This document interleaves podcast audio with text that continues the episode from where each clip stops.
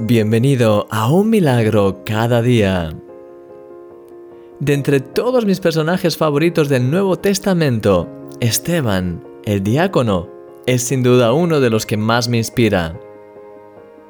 La primera vez que se habla de él en la Biblia, ya se dice que Esteban estaba lleno de fe y del Espíritu Santo, como dice Hechos capítulo 6, versículo 5. ¡Wow! Esa es una buena forma de ser presentado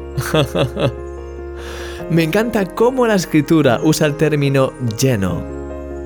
La vida de Esteban era como un recipiente y no estaba a medias.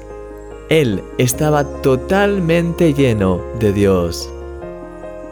Esteban brillaba con la luz de Dios y hacía cosas impresionantes para el reino de los cielos, pero sobre todo era una consecuencia de estar lleno de aquel que es la fuente de todo. ¿Y tú, querido amigo, cuán lleno de Dios te sientes? ¿Hasta rebosar? ¿Quizá a medias o apenas un poquito? Es fácil que nuestra vida se vaya llenando de las preocupaciones y distracciones del día a día y que cada vez haya menos espacio para lo que realmente es importante. Querido amigo, es tiempo de vaciarte de lo superficial para llenarte así de lo eterno. Hoy quiero invitarte a que puedas llenarte de aquel que ama tu alma, de aquel que quiere darte una vida plena. Sí, Dios desea que tu vida esté llena a rebosar de Él. A lo largo de estos días vamos a analizar una serie de claves en la vida de Esteban que estoy convencido de que serán una gran inspiración para tu vida. ¿Estás listo?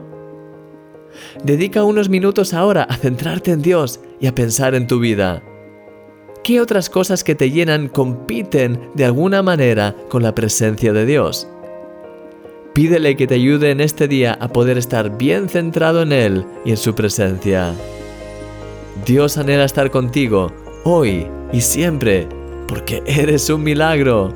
Y yo soy tu amigo, Christian Misch.